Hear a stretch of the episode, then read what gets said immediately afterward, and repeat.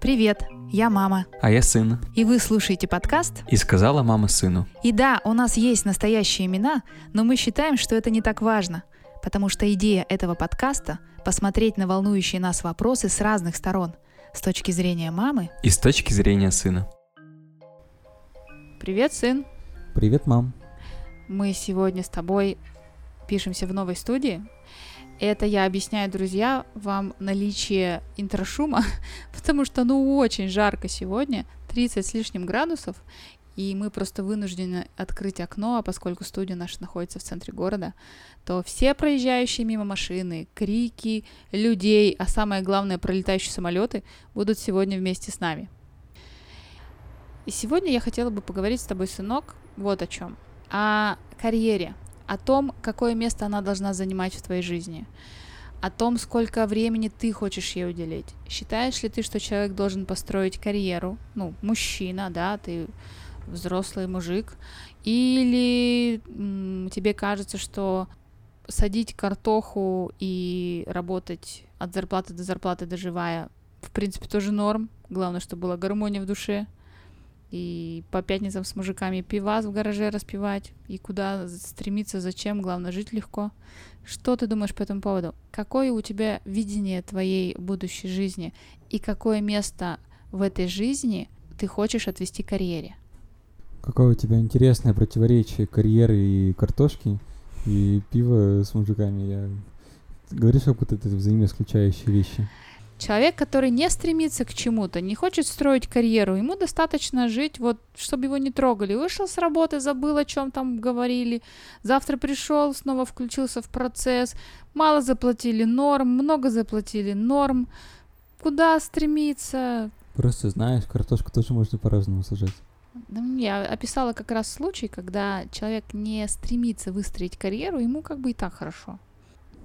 Кстати, вот мне всегда было интересно. Отдельный свой бизнес можно считать карьерой?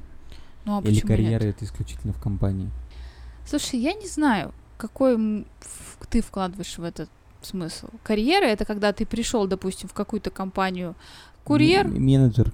Не, курьером вообще пришел. Младший менеджер. Ну или младший менеджер, как ты говоришь. А через какое-то количество времени ты дослужился там, например, до, Старшего менеджера. до, до совета директоров дошел и стал соучредителем компании. Вот это карьера. Или ты, например, начинаешь печь булочки у себя на кухне и создаешь интернет-магазин по производству, ну, по продаже а, кондитерских изделий, а через какое-то время ты выстроил свою империю, Это сладкий барон. да, сладкий барон, булочную империю выстроил. Империю булок. Классное, кстати, название. Империя булок. Да. Когда дело твоей жизни или то, чем ты занимаешься, ну, пусть не дело твоей жизни, а то, чем ты занимаешься, занимает много места в твоей жизни, и ты из ничего делаешь что-то большое, или из чего-то очень маленького выстраиваешь что-то большое. Ну То вот я есть- так то думаю есть, про типа, ты карьеру. разводишь понятие карьеры и работы. То есть работа — это процесс, карьера — это как результат. Да? Если ты представишь, в принципе, слово работа как такое, э, типа, горизонтальная, протяжённый, а ну. карьера как э, диагональ, Мгм. стремящаяся вверх, да, то и это тоже работа. Но ты можешь работать и всю жизнь не продвинуться никуда в своей работе. Пришел дворником в 16 лет и на пенсию вышел дворником. Или ты пришел дворником, а закончил мэром города. Вот дворник-мэр это карьера, а дворник-дворник это просто работа. Мы с тобой когда говорили, обсуждали тему этого эпизода, и ты предложил поговорить о карьере, в твоих словах прозвучало следующее, что человек, который вкладывает себя в себя в карьеру, рискует в какой-то момент, не всегда, но такое может быть, что карьера его разрушится, а у него ничего кроме карьеры-то и нет. Об этом же мы с тобой говорили. Ну да. То есть карьерист — это человек, который м, движение по карьерной лестнице ставит выше человеческих отношений. Но это негативная сторона вопроса. Но карьеристы могут быть и такими людьми, которые прекрасные просто. Мне показалось, что у тебя вот эта потребность обсудить, что иногда человек в какой-то момент времени может понять, что то время, которое он тратил на карьеру, можно было бы на самом деле потратить на что-то другое. Ты как считаешь, сколько бы ты хотел в своей жизни времени карьере отдать? Хотел бы ты вырасти из... Вот ты пришел мальчиком, например, в какую-то юридическую фирму, да, после института. Хотел бы ты за пять лет стать начальником отдела, ну, я не знаю, какие там должности бывают, да, потом расти дальше, потом тебе предложили переехать, условно, в Москву, в какую-то юридическую компанию, говорят, чувак, ты такой крутой, поехали к нам. А у тебя здесь семья и дети уже, и объективно, например, переехать с семьей нет возможности пока, финансовой, допустим, и один человек в этой, в этой ситуации скажет, нет, блин, я останусь дома со своими родными, я откажусь от классного предложения, от классного развития карьеры, потому что я останусь дома. А другой скажет, черт побери, это такой шанс. А я, может быть, там эгегей и уедет в Москву. Возможно, у него получится, он заработает много денег, перевезет семью, но ему, например, год надо будет жить раздельно со своей семьей. Разное отношение к карьере у таких людей. Как считаешь, ты бы по какому пути пошел? Вот по второму, которые поехали. Который уехал и оставил семью, да, а но потом... не, это не настолько большая цена. Не вопрос. Ну. Это неплохо и нехорошо. Оба этих пути, они без Я знака плюс и минус. рассказать, почему так думаю. Почему? Как раз, ну вот если мы берем пример конкретно, что уехал, допустим, на год, да, вообще без, там, не виделся, ну, там приезжал там иногда там, по праздникам, может, и так далее. Это не настолько большая цена ради вот такой возможности. Я считаю, лично вот для себя, карьерой стоит заниматься до тех пор, пока она тебе приносит пользу, пока она дает тебе больше, чем берет. Ну вот, допустим, ты, вот, не знаю, какой-нибудь тоже молодой парень, куда-нибудь устраиваешь, тебя что-то прям поперло, поперло, там, не знаю, и деньги появились, время, и интересная какая-то деятельность, и все как-то хорошо, и там какие-то постоянные активности прикольные. Я считаю, что здесь карьера типа к месту. Если там, допустим, тебе уже очень там, ну, прям много-много лет. 40 плюс. 40 плюс, там вообще, да, тебе, ну, вообще уже помирать пора. Ладно, что. Вот, а, в общем, тебе много лет уже. У тебя от работы в офисе тошнит, ты не выносишь этот проклятый офис. Тебя прям, ну, здоровье по швам трещит, потому что нет активного образа жизни, постоянно вот эти вот перекусы, постоянный стресс, постоянные какие-то не очень хорошие взаимодействия. Я считаю, что на таком этапе следует что во что-то другое пойти. Следует, даже если очень сильно хочется, должен просто человек подумать, что то, что он, то, что он делает, ему приносит больше вреда, чем пользы. Значит, нужно найти что-то такое, что как-то этот баланс вернет. Я про другое. Я ведь случай-то рассказала, что уехал бы ты, оставил семью, и потом в случае успеха... Нет, в случае неуспеха вернулся обратно. Мы не знаем, как получится. А в случае успеха перевез семью там, в другой город или в другую страну и так далее. А кто-то бы сказал, нет, я не готов расстаться со своей семьей, я не готов, потому что это для меня важнее. Я лучше здесь что-то попробую. То есть отказаться от выгодного предложения. Разные типы людей бывают. Причем и в том, и в другом случае люди могут быть амбициозны. Я почему такой пример придумала тебе? В моей жизни была ситуация. Я, например, до тех пор, пока замуж не вышла, была своя собственная девочка, амбициозной всегда была.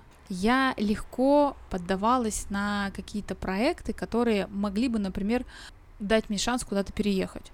Ну, например, на четвертом курсе я скоропостижно уехала на полгода в Орленок, Всероссийский детский центр, работать вожатым.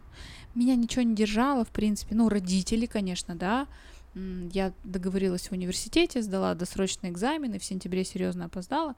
Но я помню, как мне было принять решение о поездке и оставить родителей, которым, может быть, моя поддержка была нужна, помощь в огороде копаться. Мне было очень легко. Я понимала, что это, господи, это такой шанс, это так круто. После работы в Орленке а, мне предложили остаться там. И я тоже чуть-чуть не осталась, ну прямо вот совсем чуть-чуть. Ну то есть мне как сказали, закончишь университет, оставался-то пятый курс. После пятого курса приезжаем, мы с тобой заключаем пятилетний контракт, и ты работаешь. И это круто. Жить на море, на берегу Черного моря, быть вожатым, быть заряженным таким, это здорово. Тебя кормят, тебе предоставляют жилье, тебе предоставляют спецодежду, ну, специальные там пиджачочки, прикольные, кстати, как раз отшили в тот год, когда я работала, очень стильную новую одежду для вожатых. И я помню тогда, я очень легко бы на это согласилась. Я не вернулась после пятого курса в Орленок только по одной простой причине, что я вышла замуж за твоего папу. Если бы не вышла, я бы уехала туда.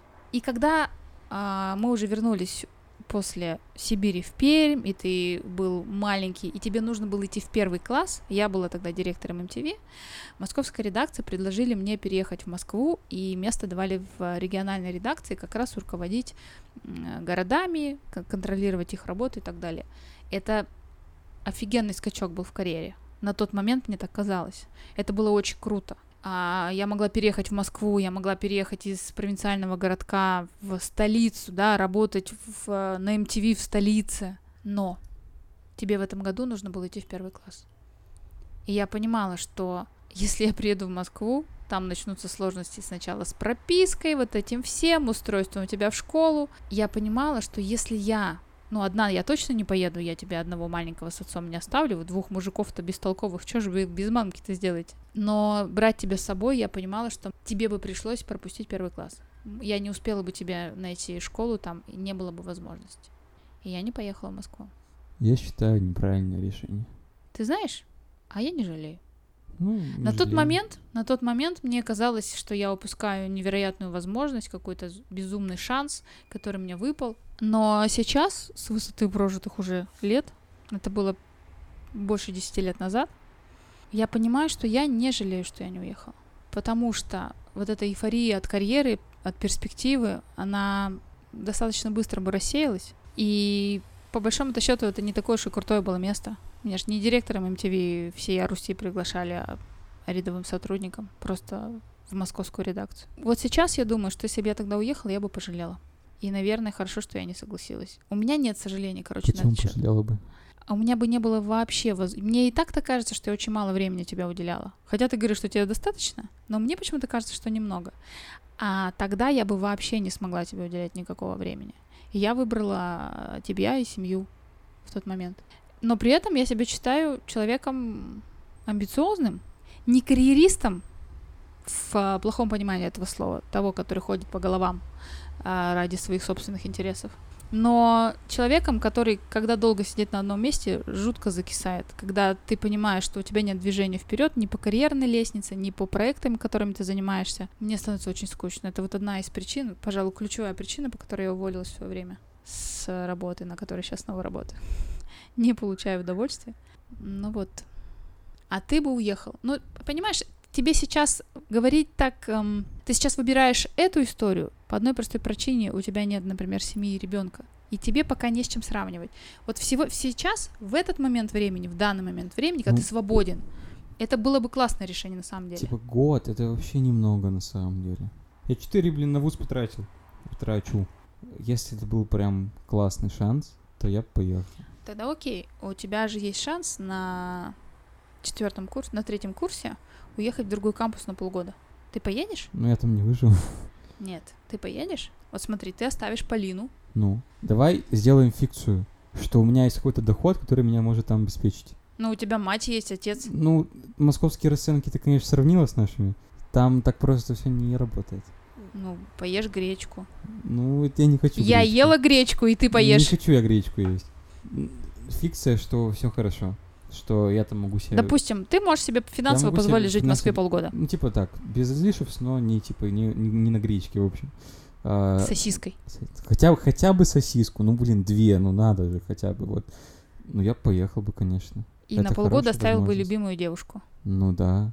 Сейчас же время такое. Это ж, это ж не как в твои вот эти вот 1890-е годы, где одна телеграмма полгода до Сибири едет, и телефонный звонок только из райцентра. Сейчас-то все намного проще, когда все на дистант ушло. Мне преподавали люди, которые были за 3000 километров от меня. Прям вот, вот так, лицо в лицо. По поводу заказного звонка из райцентра. Это реально же так и было. У меня раньше была фишка, я всегда старалась папу своего с днем рождения по- поздравить самое первое. А он работал на заводе, у него смена начиналась в 7.20, он рано вставал. И когда мы жили в Канске, первый год, нужно было заказывать телефонный звонок с телефонного переговорного пункта на стационарный домой. У меня разница во времени, по-моему, на 2 часа с папой. И я помню, как я через весь город ехала в этот телефонный пункт, заходила в кабинку, и меня соединяли с папой. И я самая первая даже в этот год ему звонила. Это сейчас кажется так легко, да, когда тебе за тысячу километров учат люди, а когда-то я это застала. И из Перми, чтобы позвонить родителям, я также заказывала в переговорном пункте разговор и звонила домой с пункта переговорного. И знаешь, какое было офигенное чувство, когда я подарила твоему отцу телефон Nokia 3310? А тебе был, наверное, год тогда. И мы вышли у подъезда, сели на лавочку дома, И вот с этой штучки позвонили на стационарный телефон в Сылву. Сколько тут? 8 тысяч километров, по-моему. И бабушка твоя взяла трубку. И мы разговаривали с ней по вот этой коробочке черненькой. И это было чудо какое-то. И мы сидели, и мы понимаем, что будущее наступило. И я помню вот эти все ощущения от технологий. Ну да, наверное, сейчас принимать решение, например, уехать э, в другой город, строить карьеру, оставить свою семью на какое-то время, не навсегда, наверное, сделать проще. Те же видеозвонки, ты можешь всегда видеть своих детей или жену, там, или родителей. Это, правда, стало гораздо доступнее и, наверное, не так болезненно. Но получается, я хотела это услышать, что а, если тебе представится шанс строить свою карьеру, может быть, немного в ущерб твоей личной жизни, а может быть и здоровья, а может быть и твоего личного времени. Когда тебе говорят, чувак, вот классное место в Сингапуре, но, блин, у них 12-часовой рабочий день. Вот такая компания. Ты соглашаешься? Это же карьера. Вот я говорю, должна быть грань. Вот ты сейчас сказала слово «немного» что-то мешает, да? Мгм. Вот немного ключевое слово. То есть, когда, вот опять же, к концепции, что польза от этого должна быть больше, чем потери от этого всего. Мгм. Если мне скажут, допустим, мужик, там, не знаю, будешь получать в год 5 миллионов, но будешь работать 23 часа в сутки, я скажу, нет, вы что, офигели, что ли, я ж подухну. Очевидно, что это нерационально, да? Мгм. Как бы 5 миллионов это, конечно, замечательно, но вот Это очень хорошо. но 23 часа в сутки... Долларов? А? Миллионов-то. Да евро, ты что, совсем что ли? Евро? Но не рублей. Ну, конечно, ты чё, деревянный. Вот, а, но 23 часа в сутки это ну, нереально, это невозможно. Но с другой стороны, вот как я писала, на годок. Год это вообще ничего. А я там еще приду, прописочку-то оформлю, место-то еще сделаю, там это нормально все сделаю, ребеночка засуну в какую-нибудь нормальную школу московскую, и все. Правильно ли я тебя услышала, что ты, скорее всего, амбициозный карьерист, в хорошем смысле этого слова, да, я человек? рациональный карьерист. Вот- вот я- Рациональный Но карьерист. есть одна штука, которая вот меня сильно от этого отличает. Я не иду по головам людей. Возможно, в какой-то маленькой степени, там совсем чуть-чуть, когда незначительно, и вообще даже не ясно, что я что-то сделал, а я там себе только накручиваю. Но я не могу прям открыто, допустим, кого-то слить, чтобы пойти дальше. Ну, не то, что не могу, мне это очень неприятно. Ну, блин, у тебя зарплата 15 тысяч рублей. Ну, Освобождается должность начальника отдела с зарплатой 150 тысяч рублей. Два претендента, ты и твой дружбан. ну. Я не буду и ты его знаешь, я а не- ты смотри, а ты знаешь, что твой дружбан в отчете вчера накосячил. И он такой тебе, блин, Никита, прикрой меня, я накосячил. Ну вот депримирует же. Нет, смотри, другое дело. Он, и ты нако- такой говоришь, а этот он наш друж- накосячил, объективно, то есть... А ты его прикрыл. И, ты чё? понимаешь, а он, что мне- а он сейчас... мне будет проценты зарплаты скидывать? Нет, уж и ты понимаешь, что сейчас его могут назначить начальником, а тебе эти 150 очень нужны. И ты говоришь, вы знаете, мой друг очень классный будет начальник, но вот он вчера накосячил, а я не косячил, и назначают тебя. Ну, Это идти по головам. это косяк его. Это идти по головам, представить руководству косяк коллеги и тем самым повысить свое карьерное положение. Ну, это тоже такая, типа, гипотетическая ситуация. Сложно тут сказать все. Но вот, вот это считается идти по головам. Ты вроде ничего Для плохого... меня, типа, головам не это, типа, сделал? цель- это, типа, целенаправленное, а, конкретное поиск а, косяков человека, либо, там, не знаю, наоборот, целенаправленное его а, обезображивание. Это вот знаешь, мы сейчас возвращаемся к первому эпизоду, когда мы говорили про честность. Когда я хотела понять, где начинается вот этот момент, когда честные мальчики или девочка превращаются сначала, конечно, в слегка нечестного, а потом вот во всех этих коррупционеров, как мы их с тобой окрестили. Вот это ведь то же самое. Сейчас ситуация, которую я тебе описала, и идти по головам, это, конечно, крайняя степень. Но рассказать о косяке соседа своего для того, и ты ведь не, не поклеп никакой, понимаешь? Ты его не очерняешь, ты просто не прикрываешь его косяк и тем самым получаешь должность. Это считается идти по головам? Это тоже от человека зависит. Про тебя сейчас говорю. Не в пл- плане, типа, насколько степень, насколько сильная степень близости и так далее.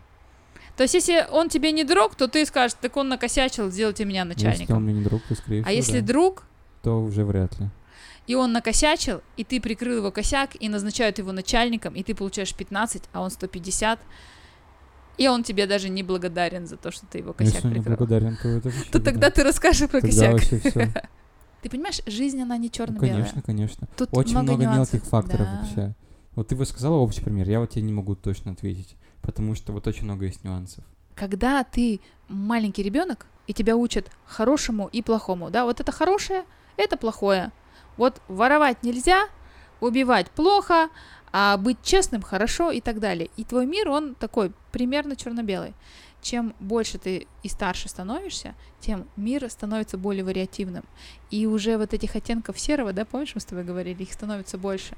И здесь очень важно понять, когда ты себя начинаешь предавать какой-то момент вот, вот эти гипотетические ситуации, которые мы с тобой разбирали, с одной стороны кажется, ну ничего страшного, а с другой стороны, если посмотреть на ситуацию, получается, что ты ведь уже начинаешь идти по головам. И это не про тебя я сейчас говорю, это мы гипотетически обсуждаем. И когда ты в какой-то момент допускаешь вот такие элементы погрешности от того уровня нормы, который у тебя есть, в какой-то момент эта погрешность уже становится новым уровнем нормы для тебя. И тогда уже какие-то мелкие косячки, да, не прикрыть ошибку в отчете там или еще что-нибудь, шуткануть как-то и обидеть э, соседа, ну ты же вроде как бы пошутил, да, но ты его задел, это становится уровнем нормы, и тогда ты можешь э, позволить себе еще какое-то отклонение, да, еще какой-то косячок. И так вот маленькими-маленькими шажочками честный мальчик или девочка превращаются в коррупционеров, и амбициозный мальчик или девочка становятся карьеристами, которые идут по головам. Здесь очень важно отслеживать вот эти моменты, где ты чуть-чуть сошел с той дорожки, на которую тебя родители в детстве в трехлетнем наставляют, что это хорошо, это плохо. Кстати, вот мне это моя очередь тебя вопросами Давай. закидывать философскими, мора- мора- морально-этическими. Вот ты у нас карьерист, чистейший вообще. Да нет уже. Давай, дай вообще чистейший. Да чистейший просто. Да видно, до сих пор, да до сих пор, Да нет. да до сих пор. Я, знаешь, карьерист это человек, который не сидит на одном месте, а ему хочется быть больше, выше, сильнее. Если бы, ну, да, когда-то, когда мне это было очень важно, мне было важно очень реализоваться, что-то представить из себя. Я же рассказывала случай, когда мне было важно, чтобы сказали, Каледина с мужем пришла, а- а не Каледина с женой. Вот эти вещи для меня были когда-то важны. Но в какой-то момент я их наелась. Я поняла, что, блин, я молодец, все. И я сейчас вернулась на работу, с которой ушла, с которой меня выматывала последние два года. И сейчас я здесь же нахожусь, там нет никакого роста карьерного, ни профессионального, ни финансового, ничего, но мне это выгодно. Это мое прикрытие такое официальное. И ты понимаешь, если бы я была карьеристом, я бы не остановилась на этом прикрытии. Я бы, ну, если не по головам пошла, то как минимум ушла бы в другую организацию, где я бы увидела рост. Но как только, хотя меня правда ломало, когда остановился вот этот вот рост, то есть я пришла когда-то менеджером по продажам телевизионной рекламы, и у меня был вот этот вот рост карьерный, и от этого я получала удовольствие. Сейчас он прекратился. Объективно просто нету должности в нашей организации выше, чем моя, в моей сфере. Выше только директор, а я не хочу быть директором, это другая должность и другой функционал, мне это не интересно. И получается, здесь нет карьерного роста. Когда-то я ушла отсюда, потому что меня задолбало, мне было скучно. Сейчас э, я поняла, что меня это отпустило. Мне не хочется строить карьеру. Потому что, опять же, да, ты вырос, и мне кажется, что я не додала тебе вкусных завтраков. А, Я поняла, что я, например, не напутешествовалась тогда, когда я была молодая и красивая, и была стройная и тонкая, и можно было делать клевые фоточки. Я поняла, что я... да Я, блин, не высыпалась очень много лет. Я поняла, что тело мое реально истощилось. А когда со мной случились неприятные ситуации со здоровьем, я поняла, что я к своему телу относилась как предмету, который мне дали на время в аренду. И я поняла, что мне жить еще и жить, а я себя не чувствую мега здоровым человеком, как раньше, когда все само собой получалось. И в какой-то момент я поняла, что карьера так-то вообще нафиг мне не нужна. Я хочу сейчас получать удовольствие от жизни, от тела, от воздуха, от общения, от близких мне людей. И понимаю, что такого количества удовольствия, как раньше, я уже могу не получить. Потому что я потратила время на другое. И тема карьеры мне вот интересно с тобой обсуждать. Мне, конечно, хочется сказать тебе, да блин, сын, забей на эту карьеру, наслаждайся жизнью, путешествуй, рожай детей, строй дом, работа и карьера не самое важное, что есть в жизни. Но ты это понимаешь тогда, когда ты уже, хотела сказать, в преклонном возрасте. Нет, он не преклонный, все нормально у меня с возрастом. Но тогда, в 20 лет, я совершенно по-другому думала. Мне казалось, что именно это, именно карьера самое важное, что есть в жизни. Именно самореализация. Я всем докажу, что я молодец. И я понимаю, почему ты сейчас тоже большое внимание этому уделяешь. Тебе хочется самореализоваться. Это здорово, это то, что тебя будет двигать. Но мне хочется тебя предостеречь, чтобы ты жил в балансе.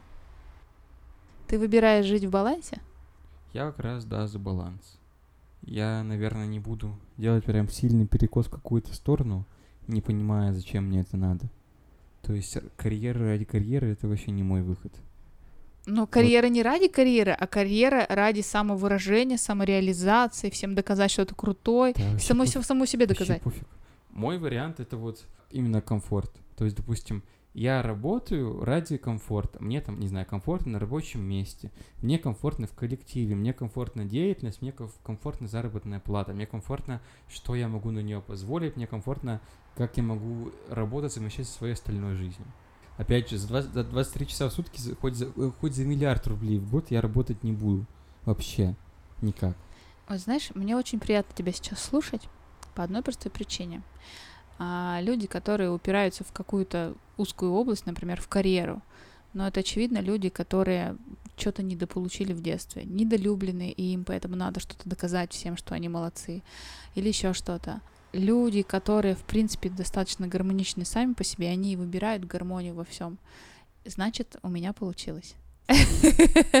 Не, ну правда, я смотрю на тебя, прям мне приятно на тебя смотреть. Мне кажется, что у меня получилось воспитать гармоничного человека. Нет, я сейчас не хвалюсь. Конечно, у меня тоже перегибы, и тебе всегда будет что сказать своему психотерапевту в 40 лет. Но мне нравится, что ты сейчас выбираешь вот этот вот вариант, в котором ты правильно расставляешь приоритеты. Карьера прикольно, круто, здорово, но также прикольно и здоровье, и отношения, близкие люди и так далее. И это, это здорово. И я очень рада это слышать сегодня. У меня, например, подруга, она, ну, просто потрясающая. Вот реально. Она красивая, она умница такая, она такая креативная. В какой-то момент закрутилась работа интересная. Я ей восхищаюсь, вот честно. С ней разговаривать, ну, одно удовольствие. Чувство юмора искрометное, умница. И прямо серьезно говорю, это редкое качество, что умница, еще и красавица. Но в какой-то момент сделала выбор в сторону карьеры, и вместо того, чтобы строить семью, например, а это больше к девочкам относится, мальчики-то, мне кажется, не так сильно подвержены, ну и в 50 можешь жениться. Девочку-то в 50 уже мало кто хочет брать замуж. Поработав э, в Москве, в кинокомпании какое-то время, достаточно продолжительное, не знаю по какой причине, да это не важно, возвращается обратно, я смотрю на нее, и мне ее даже немножечко жалко, хотя она офигенная. Потому что и карьера закончилась, она выгорела там. Ее, ну, вот, взяли использовали все из нее, взяли лучшее, да, и вот она не нужна больше. Или она сама так посчитала, неважно. И вот сейчас она такая классная, у нее нет и карьеры, и нету семьи, которая уже в этом возрасте, на моего возраста, обычно у девочки бывает. И я смотрю на нее и думаю, блин, ну она реально такая, ну, офигенная. И мне так хочется, чтобы у нее все получилось, но я понимаю, что это ее был выбор.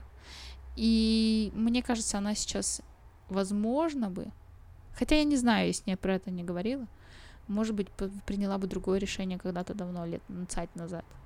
Все-таки тема карьеры и разрушения личной жизни больше у меня истории про женщин, которые не успели родить детей в свое время или не, устре- не успели построить семью. Мужчин-то я меньше знаю таких примеров, хотя и такие примеры тоже есть. Я согласна, что гармония должна быть во всем. И вовремя важно остановиться. Мне кажется, я чуть-чуть поздно остановилась. Но я хотела троих детей родить всю жизнь. А у меня только ты один. Недостача? Недостача, да. А знаешь, в чем минус? Мне за троих придется отдаваться. Это как, знаешь, типа вот есть, не знаю, старший сын какой-нибудь. Если что-то с ним не получается, типа, ну, попытка номер два пошла, да? А я, типа, у меня нет права на ошибку. У тебя нет права на ошибку, дружочек. Вообще. И мне кажется, что где-то в какой-то момент я пропустила эту историю. Хотя нужно было остановиться. И я жалею об этом. Искренне жалею. И я рада слышать, что ты выбираешь баланс. И я рада слышать, что ты при этом амбициозный. Что тебе интересно развиваться. Интересно браться за новые проекты. Я скорее бегу от своего состояния, которое сейчас. Мне не нравится, что я какой-то зависимый чел там от всяких этих финансов и покупаю продукты по акции, то, что я никуда поехать не могу, как захочу. Короче, мне не хватает именно а, возможностей каких-то, знаешь. Мне вот не нравится это состояние, когда Ты меня- ограничен. Да.